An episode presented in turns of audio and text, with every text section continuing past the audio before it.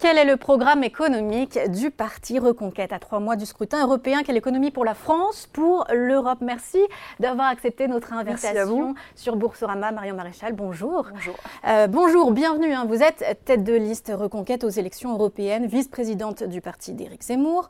On vous entend souvent sur les sujets politiques, immigrationnels et on va parler aujourd'hui d'économie. On va aller sur ce terrain. Je vous propose de commencer par parler de la croissance à tonne en France, hein, révision à 1% pour cette année, euh, celle du gouvernement. Hein. D'autres sont moins optimistes. Hein. Euh, ce sera peu ou prou comme 2023. 10 milliards d'euros d'économie cette année, des dépenses qui ont été euh, annulées. Cette cure d'austérité, elle est bienvenue. Et est-ce qu'elle est suffisante? Bah, Déjà, c'est bien que le ministre de l'économie commence à faire preuve d'un minimum de réalisme, parce qu'en l'occurrence, les prévisions de croissance, elles étaient plus euh, dans le consensus des économistes autour de 0,8% mm. que de 1,4%. Donc euh, on a déjà une correction.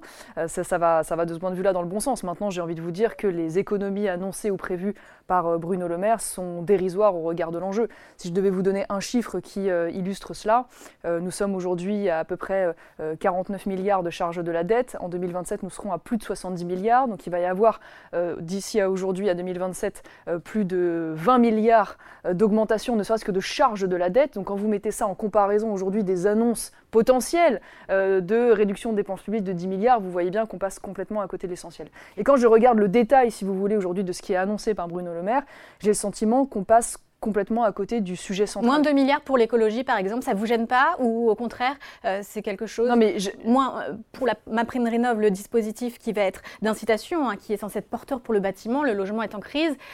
Non mais j'allais y venir, j'allais y venir. C'est-à-dire quand je vous disais on passe complètement à côté du cœur du sujet, concrètement ça veut dire quoi? Ça veut dire qu'aujourd'hui euh, euh, nous avons 800 euh, milliards de dépenses sociales, 33% du PIB, c'est un record mondial. Sur les 5% de déficit, les dépenses sociales représentent un peu plus de 3%.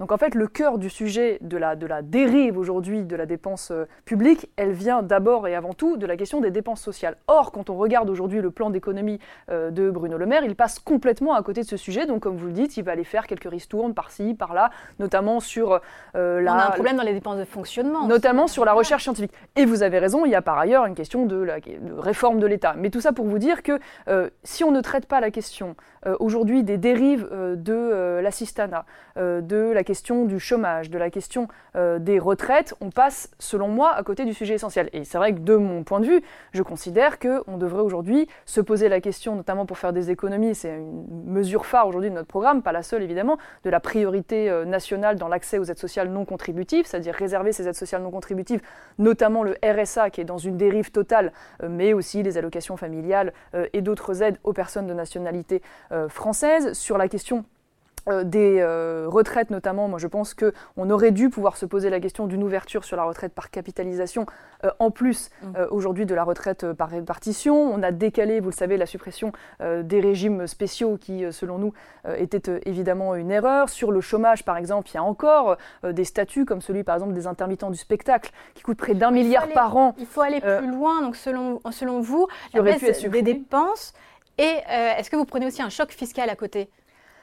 Ah bah, je considère, comme je vous le disais, que baisse des dépenses, c'est-à-dire qu'il euh, y a, à mon avis, aujourd'hui des grosses dépenses, y compris euh, au-delà des dépenses sociales dont je viens de vous parler, qui sont, selon moi, le, cœur du sujet avec la lutte contre l'assistanat, euh, qui sont, par exemple, la question aujourd'hui du coût de l'audiovisuel public. Hein. On a un coût de l'audiovisuel public à près de 4 milliards d'euros par an. Comment se fait-il qu'on ne puisse pas parler aujourd'hui de cela? Il me semble qu'aujourd'hui, il faut se poser la question de la privatisation d'une grande partie de l'audiovisuel public, parce que nous n'avons plus les moyens de ce luxe et de ces dépenses On pourrait parler des, des 1200 agences de, l'État, on pourrait parler de la suppression du Conseil économique euh, et, social. Il y a évidemment beaucoup de pistes, mais elles sont assez économiquement incorrectes. Voilà, donc le, le gouvernement ne s'y euh, aventure pas malheureusement. Et alors, euh, en termes de euh, pression fiscale, euh, vous voulez baisser les, aides sociales, les aides aux entreprises, on peut en parler aussi. Est-ce que vous les, vous les toucheriez si jamais bah, En termes de pression fiscale, on parle beaucoup de pouvoir d'achat aujourd'hui dans notre pays. Et c'est vrai que très souvent, la réponse de ce gouvernement depuis qu'il est arrivé aux affaires, c'est de distribuer des chèques, de faire des subventions, de faire des prêts. mais jamais on ne se Oui, quand c'est des mécanismes qui marchent. Là, les, chefs d'entreprise ne veulent pas qu'on enlève la baisse des aides aux entreprises, l'allègement de charges, le crédit impôt recherche. Mais moi, je, Patrick je, Martin, je- Martin suis- l'a dit dans Les Échos, c'est une ligne rouge. Mais moi, je suis d'accord avec ça. Je considère que simplement le modèle est mauvais. C'est-à-dire plutôt que d'avoir euh, des niches ou des ristournes, on ferait mieux de, de faire, de transformer ça en véritablement baisse structurelle et durable euh, et proportionnée sur nos entreprises et sur les particuliers. Et c'est pour ça que je vous parlais du pouvoir d'achat, parce que ce qui n'est jamais abordé par le gouvernement, c'est que le pouvoir d'achat, euh, c'est d'abord ce que l'État ne vous prend pas. Et la question centrale, c'est comment on rapproche aujourd'hui le salaire brut du salaire net, euh, et donc on rend ainsi euh, une partie de ce qui est aujourd'hui pris par l'État sur le salaire, euh, évidemment, des salariés, notamment à travers les cotisations Oui, avez- salariales. Donc tout ce que je vous dis là, évidemment, il doit avoir pour vocation d'être fléché, dans la mesure du possible, sur la baisse de ces cotisations salariales et patronales, et donc sur le coût du travail. Et donc là, une fois de plus, on y revient. Pour ça, il faut aller sur la question des dépenses sociales. Et parce que vous avez cette formule, l'État prend, alors il prend effectivement des cotisations sociales, mais c'est aussi pour les redistribuer. C'est pas, euh, enfin il faut nuancer évidemment euh, ce, ce- ce- ce mot prendre, les services publics euh, et, et les, et les- les Oui, dispositifs d'assistance. Mais vous servent. avez raison, toute redistribution évidemment n'est pas illégitime et il faut qu'il y ait bien sûr une politique sociale et une politique familiale dans ce pays. Mais on a quand même un problème, vous me l'accorderez, c'est que la dette explose et n'a de cesse de continuer à exploser. On n'a jamais eu autant de prélèvements obligatoires dans notre pays. Or, euh, en parallèle de cela, euh, on a une croissance atone euh, et on a un chômage euh, et qui, qui recommence d'ailleurs euh, à, à augmenter. Et pour autant, on a des services publics dégradés. Moi, j'ai envie de vous dire, si on avait des impôts très très élevés, mais qu'à côté de ça, euh, on avait euh, des hôpitaux rutilants, on avait des services publics à la mesure et que cette dépense publique, elle servait à stimuler la croissance, donc la production, donc l'emploi, bon, à la limite, on y retrouvait notre compte, mais ça n'est pas le cas. Donc le modèle aujourd'hui, manifestement, ne fonctionne pas. Et comment les rendre plus efficaces avec moins alors? Bah, je vais vous donner un exemple. Je pense que par ailleurs, on a trop souvent peut-être euh, euh, cette tendance à s'appuyer sur l'État pour tout. Euh, Il y a une autre dépense dont on ne parle jamais, qui est celle de l'éducation nationale. Deuxième poste quand même de dépense de l'État, hein, c'est absolument considérable, qui est un fiasco total. Enfin, c'est pas moi qui le dis, c'est les classements PISA. hein. L'école est en train de, s'effondrer en termes de niveau et ne tient plus ses promesses. Bah, vous voyez, il y a une étude de, la Fondation IFRAP qui explique et démontre que si on avait aujourd'hui 40% des élèves qui étaient scolarisés dans le privé, on pourrait imaginer une économie potentielle de près de 10 milliards. Ça veut dire qu'un élève privé, y compris sous contrat, donc avec une participation euh, euh, partielle de l'État, coûte moins cher qu'un élève dans le public. Voilà par exemple une piste d'économie. Ça veut dire que à côté évidemment des réformes qui s'imposent, qui là sont plus des Mais tout réformes le monde part pas avec éducatives les mêmes les- chances d'égalité. Et là, c'est quand même un peu euh, l'origine dans la devise de la, de- française. Eh bien, L'égalité. Vous avez raison, des mais moi je crois, qu'est-ce que je vais vous dire? Ça veut dire, je veux dire que je pense qu'aujourd'hui on peut par exemple libérer l'offre euh, euh, de- des écoles privées qui sont aujourd'hui contraintes euh, en termes d'ouverture, mais en parallèle évidemment ça implique qu'on puisse mettre en place l'équivalent par exemple d'un chèque éducation ou d'une déduction fiscale totale ou partielle de ce que coûte aujourd'hui une école privée pour pouvoir assurer cette égalité. Et vous verrez qu'à l'issue, l'État y retrouvera son compte, puisqu'une fois de plus, un, élève scolarisé dans le privé coûte moins cher. Donc voilà toutes des grandes pistes structurelles. Moi, ce que je reproche à ce gouvernement, bon, au-delà des en même temps et, des, des aléas et des changements de cap, c'est que c'est toujours par le petit bout de la lorgnette, on ne voit pas de vision, on ne voit pas de, cohérence. Alors, vous vous érigez aussi contre l'assistanat, dans la lignée d'ailleurs de Sarkozy, c'est un peu euh, euh, le même, euh, le même mo- modèle. Personne ne fait le lège de l'assistance, en fait, profiter de, profiter de, ces aides. Mais si vous enlevez, cela dit, ces aides, vous enlevez aussi un rempart contre la pauvreté. Ça doit être un effet, c'est un effet collatéral que vous accepteriez? Le problème, c'est qu'aujourd'hui, il, y a, il y a indéniablement une dérive de ce système. Il n'est pas normal qu'on ait à peu près 2 millions de foyers aujourd'hui qui soient en situation de, toucher le, RSA, euh, qui par ailleurs ne permet pas un véritable retour à l'emploi. hein. Tout démontre qu'il y a à peu près 40% des personnes aujourd'hui au RSA qui ne sont pas inscrites euh, à Pôle emploi ou en France Travail, euh, qu'après 7 ans où ils ont touché le RSA, ils ne sont toujours pas en situation de retour dans l'emploi. Si on a ces chiffres en parallèle du fait qu'on a 1,5 million de jeunes, peut-être plus selon la manière dont on calcule, qui ne sont aujourd'hui ni scolarisés, ni en formation, ni en situation d'emploi, alors qu'ils sont en âge de travailler et qu'on a 800 000 emplois bon pourvus. Non, il y a aujourd'hui manifestement un système d'assistanat dans notre pays qui, ne, qui, qui désincite euh, au travail et qui entretient bah, une partie de la population qui pourrait être en âge de travailler. Je ne parle pas des personnes en situation de handicap ou de fragilité pour lesquelles il existe des dispositifs qu'il faut évidemment euh, maintenir, mais qui devient un, un- un mode de vie. C'est pas des chose que le gouvernement avec, dit aussi, euh, la valeur travail, on l'entend souvent dans la bouche des bah, très bien, encore faut-il en tirer euh, toutes, euh, toutes les conséquences, hein, quand je vous le disais, sur est-ce que le travail paye dans notre pays. Non, il y a une smicardisation de la France, ça a été dit gare le gouvernement, mais donc concrètement, comment on lutte contre cette smicardisation de la France?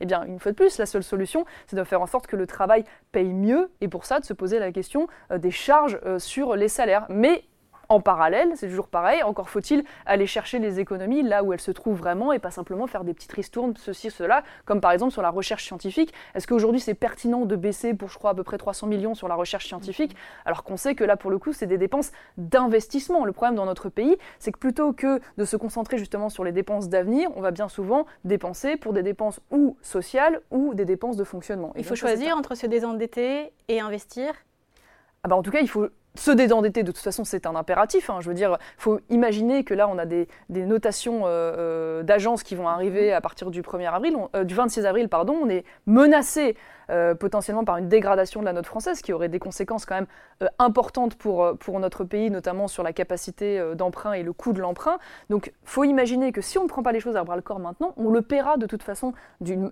manière ou d'une autre à un moment donné et on le paiera de manière extrêmement douloureuse par des vraies politiques d'austérité. Donc moi je dis, on me qualifie souvent et j'aime bien ce terme de souverainiste en ce sens que je suis attaché à la souveraineté, à l'identité de mon pays.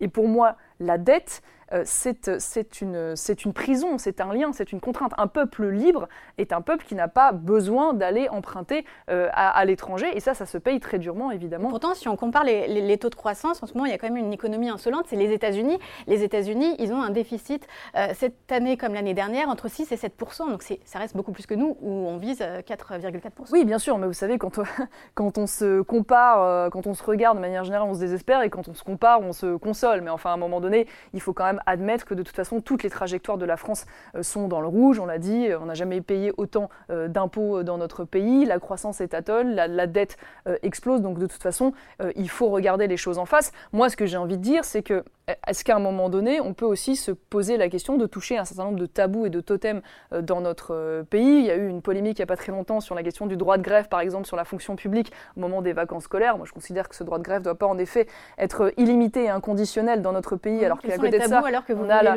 bah, typiquement, moi, je pense qu'aujourd'hui, on devrait pouvoir se poser, on parlait des dépenses sociales, la question des retraites, on devrait pouvoir se poser la question de l'alignement du régime aujourd'hui de la fonction publique euh, sur euh, le régime du privé pour euh, les retraites, parce qu'une grande partie de ce qui coûte aujourd'hui dans notre pays se trouve là. On devrait pouvoir se poser la question du périmètre aujourd'hui de la fonction publique, notamment de la fonction publique territoriale, et des postes qui doivent être concernés ou pas par ce statut de la fonction publique.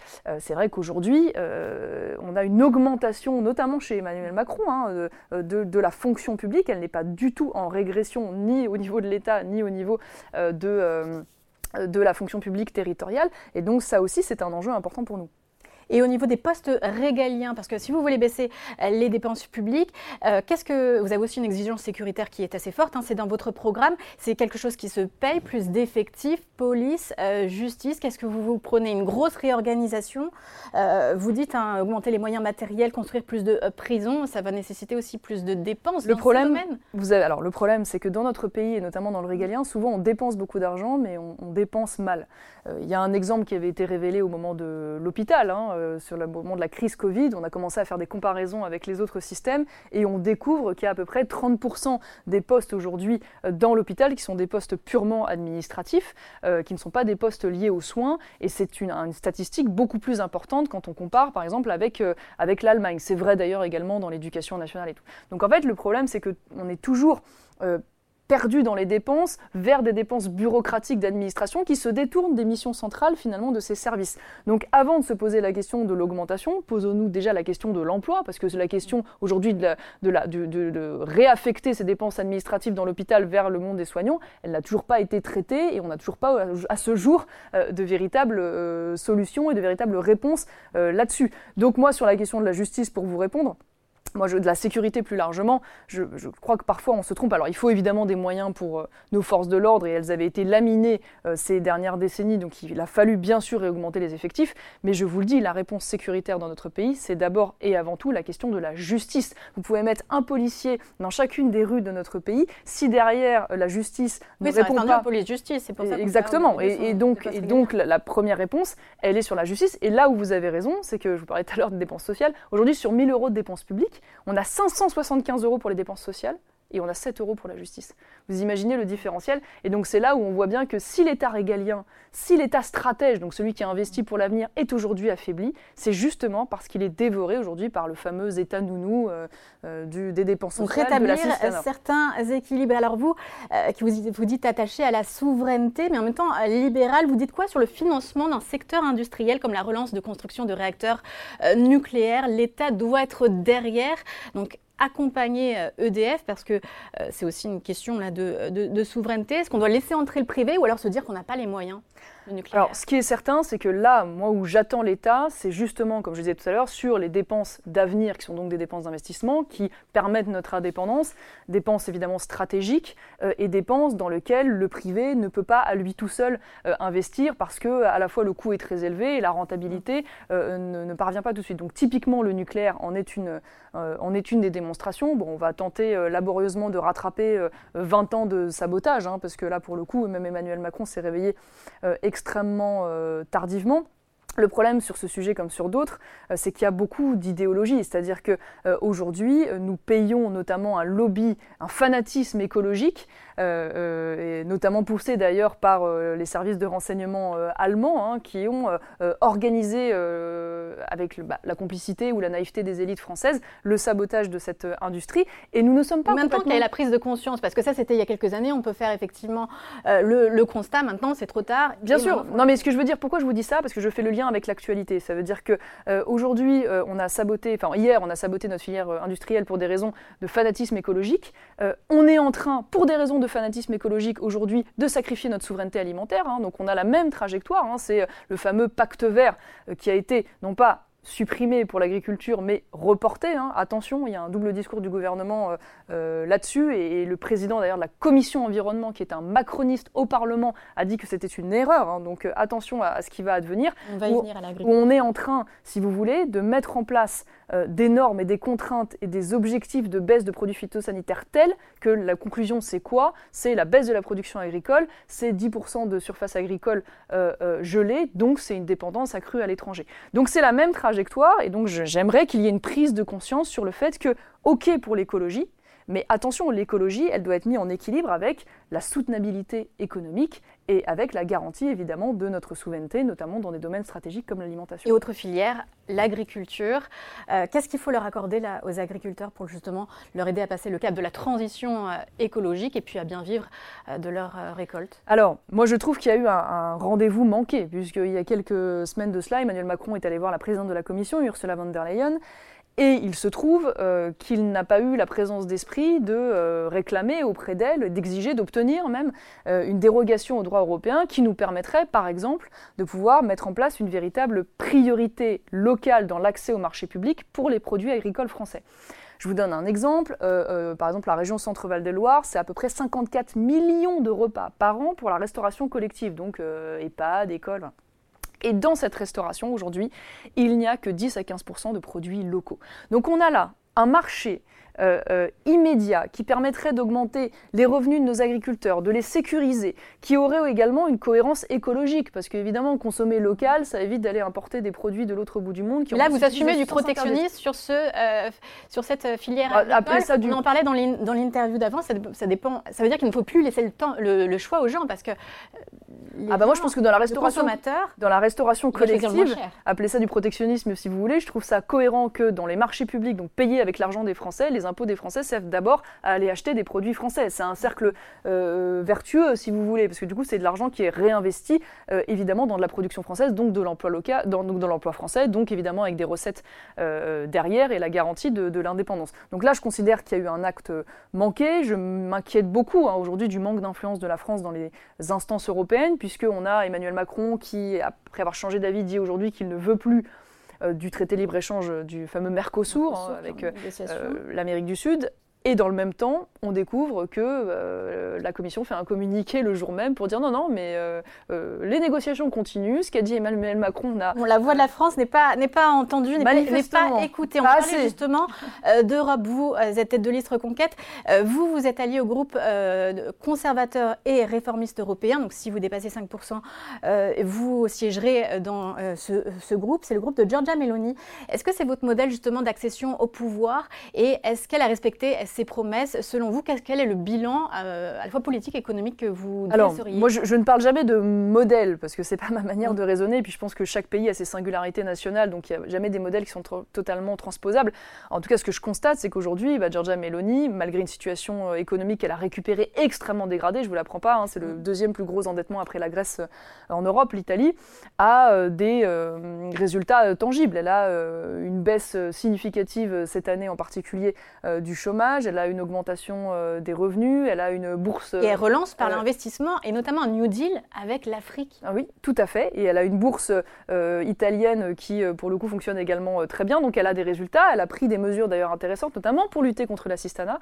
L'une de ses premières mesures, c'était de supprimer l'équivalent d'un quasi-revenu universel hein, qui était parti complètement à la dérive et qui désincitait une fois de plus au, travail. Donc moi, je pense qu'il y a une corrélation justement avec ces bons résultats en termes, en termes de travail. Donc c'est un modèle intéressant. Maintenant, évidemment, l'Italie a des modèles, euh, euh, enfin des problématiques aussi un peu particulières qui ne sont pas forcément transposables, bien sûr. Euh, Est-ce qu'elle est un peu plus écoutée par la Commission, par Ursula von der Leyen, que justement la France? Est-ce qu'elle a réussi Elle a quand même réussi avec une certaine complicité aussi avec. Euh, bah, je pense qu'elle a, elle a été pragmatique, c'est-à-dire que quand elle est arrivée aux affaires, notamment sur les questions d'immigration, elle, elle, voulait, elle voulait par exemple un blocus naval pour euh, empêcher l'arrivée massive d'immigration clandestine aux portes de l'Europe et notamment via Lampedusa. Elle a vu le gouvernement français et allemand empêcher cette mesure. Donc, qu'est-ce qu'elle a fait? Elle a dit bah, très bien, puisque euh, les Français et les Allemands m'empêchent de faire cela, je vais aller négocier avec la Commission pour obtenir des financements, pour pouvoir financer euh, notamment des accords avec la Tunisie, euh, dans lesquels. elle a demandé l'impossible pour avoir des choses qui lui convenaient au final. Oui, mais enfin qui nous conviennent à tous, parce que ce qu'a admis le, commissaire aux affaires intérieures, c'est que depuis que cet accord poussé par Mélanie avait été mis en place, il y a une baisse de 70% des départs clandestins depuis la Tunisie vers l'Europe, et il y a à peu près 750 trafiquants qui ont été arrêtés. Donc, en fait, quand l'Italie fait cela, c'est l'ensemble de nos frontières qu'elle protège. Et je regrette que le gouvernement français, eh n'en ait pas pris la conscience et euh, n'en ait pas pris conscience, pardon, et laissé l'Italie seule euh, sur ce sur ce sujet. On va reparler des euh, investissements. vous aviez parlé de la BCE lors dans une tribune il y a quelques années, mais comme une instance lointaine et idéologue. Est-ce que vous, vous, vous, défendez, vous comprenez la politique anti-inflationniste qu'elle a menée avec des taux élevés, donc des taux d'intérêt élevés, ou est-ce que vous pensez que l'Europe se tire une balle dans le pied parce qu'elle ne peut pas investir?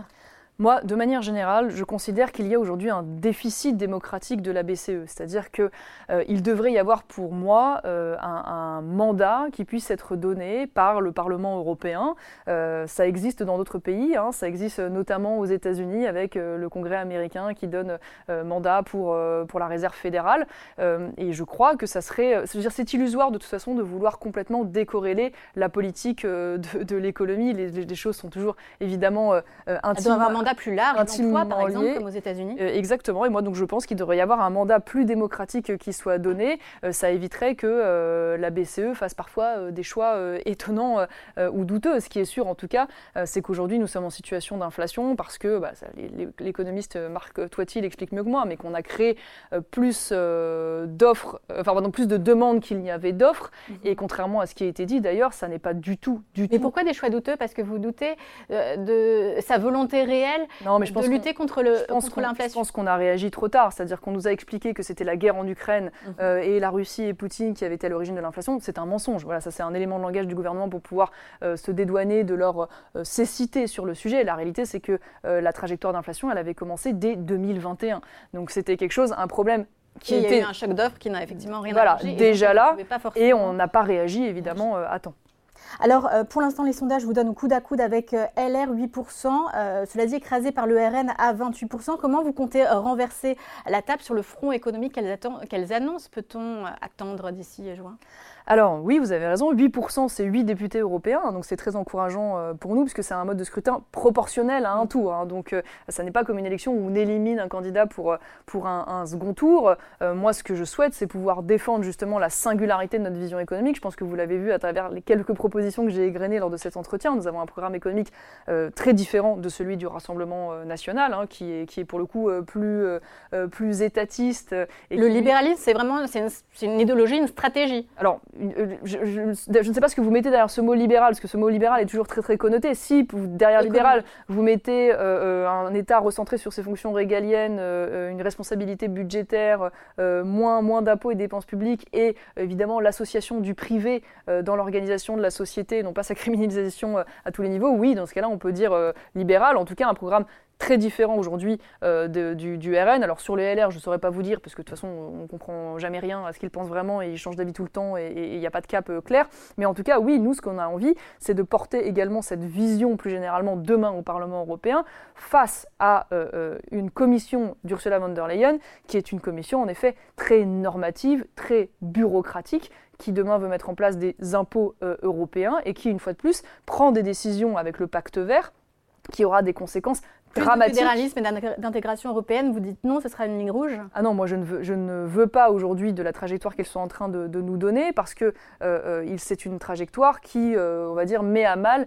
la souveraineté de nos nations, le respect de leur euh, identité. Je suis totalement opposé, par exemple, au fait qu'on puisse supprimer le droit de veto des nations sur un certain nombre de, de sujets et je suis totalement opposé également à l'Union européenne à 30 que veut Ursula von der Leyen, avec notamment l'intégration dans le marché commun de pays comme l'Ukraine, euh, euh, alors que l'Ukraine est un géant euh, agricole qui a un salaire moyen de 200 euros par mois. Ce serait un drame, si vous voulez, en termes de compétitivité. Pour de votre résultat en juin, est-ce que vous prendrez une décision ensuite pour 2027, pour la suite?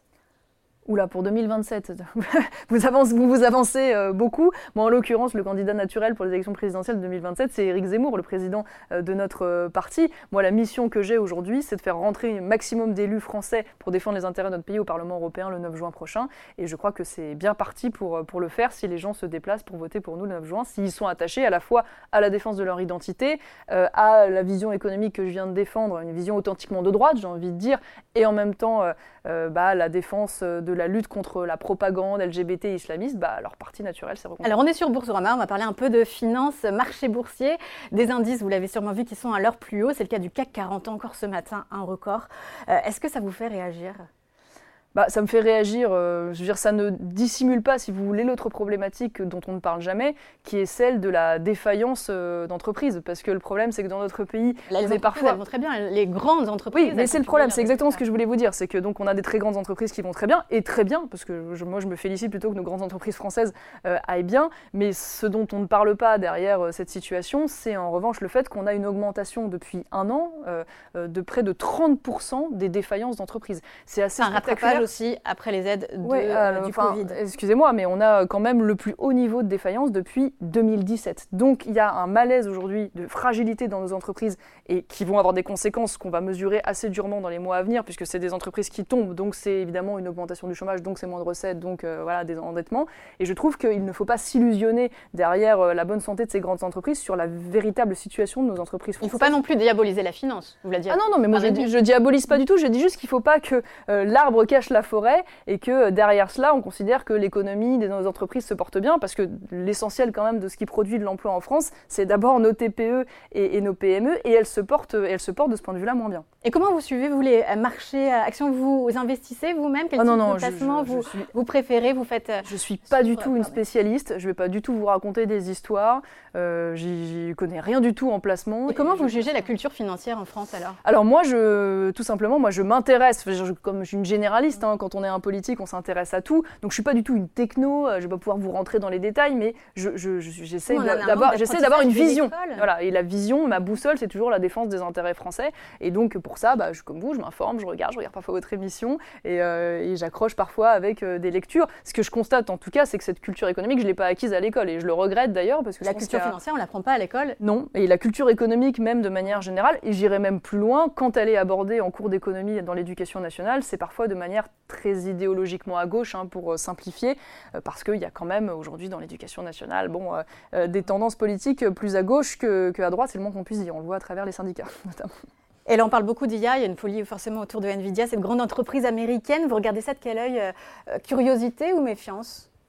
L'intelligence artificielle Non, je regarde ça avec euh, curiosité, je regarde ça. Moi, ça ne me fait pas peur euh, dans, l'absolu, j'y vois euh, beaucoup d'opportunités. J'aimerais juste que la France ne, rate pas ce, tournant et ce, virage-là, d'où le fait que je regrette une fois de plus qu'on qu'on aille couper pour voilà, des montants qui sont assez dérisoires, par exemple dans la, recherche, dans la recherche, parce que je considère que bah, c'est la recherche à la fois française et européenne qui devrait pouvoir nous permettre demain de, de prendre ce, ce tournant. Et quand on voit aujourd'hui le retard qu'on a pris en termes de souveraineté numérique euh, notamment, bon, bah, ce serait dommage de passer à côté de ce grand tournant économique. Mais moi, je trouve qu'il y a des choses euh, assez exaltantes. Quand j'ai vu euh, ChatGPT mm. arriver, notamment, qui a fait beaucoup parler, même si c'est un, tout petit sujet par rapport à ce que va représenter l'intelligence artificielle dans la, dans la, modification économique, bah, je trouve que c'est quand même quelque chose d'assez excitant, même si c'est imparfait aujourd'hui, bien sûr. Bien, merci beaucoup, Marion Maréchal, d'avoir été notre invitée, donc vice-présidente du parti Reconquête et tête de liste aux européennes. Merci à vous. Merci à vous.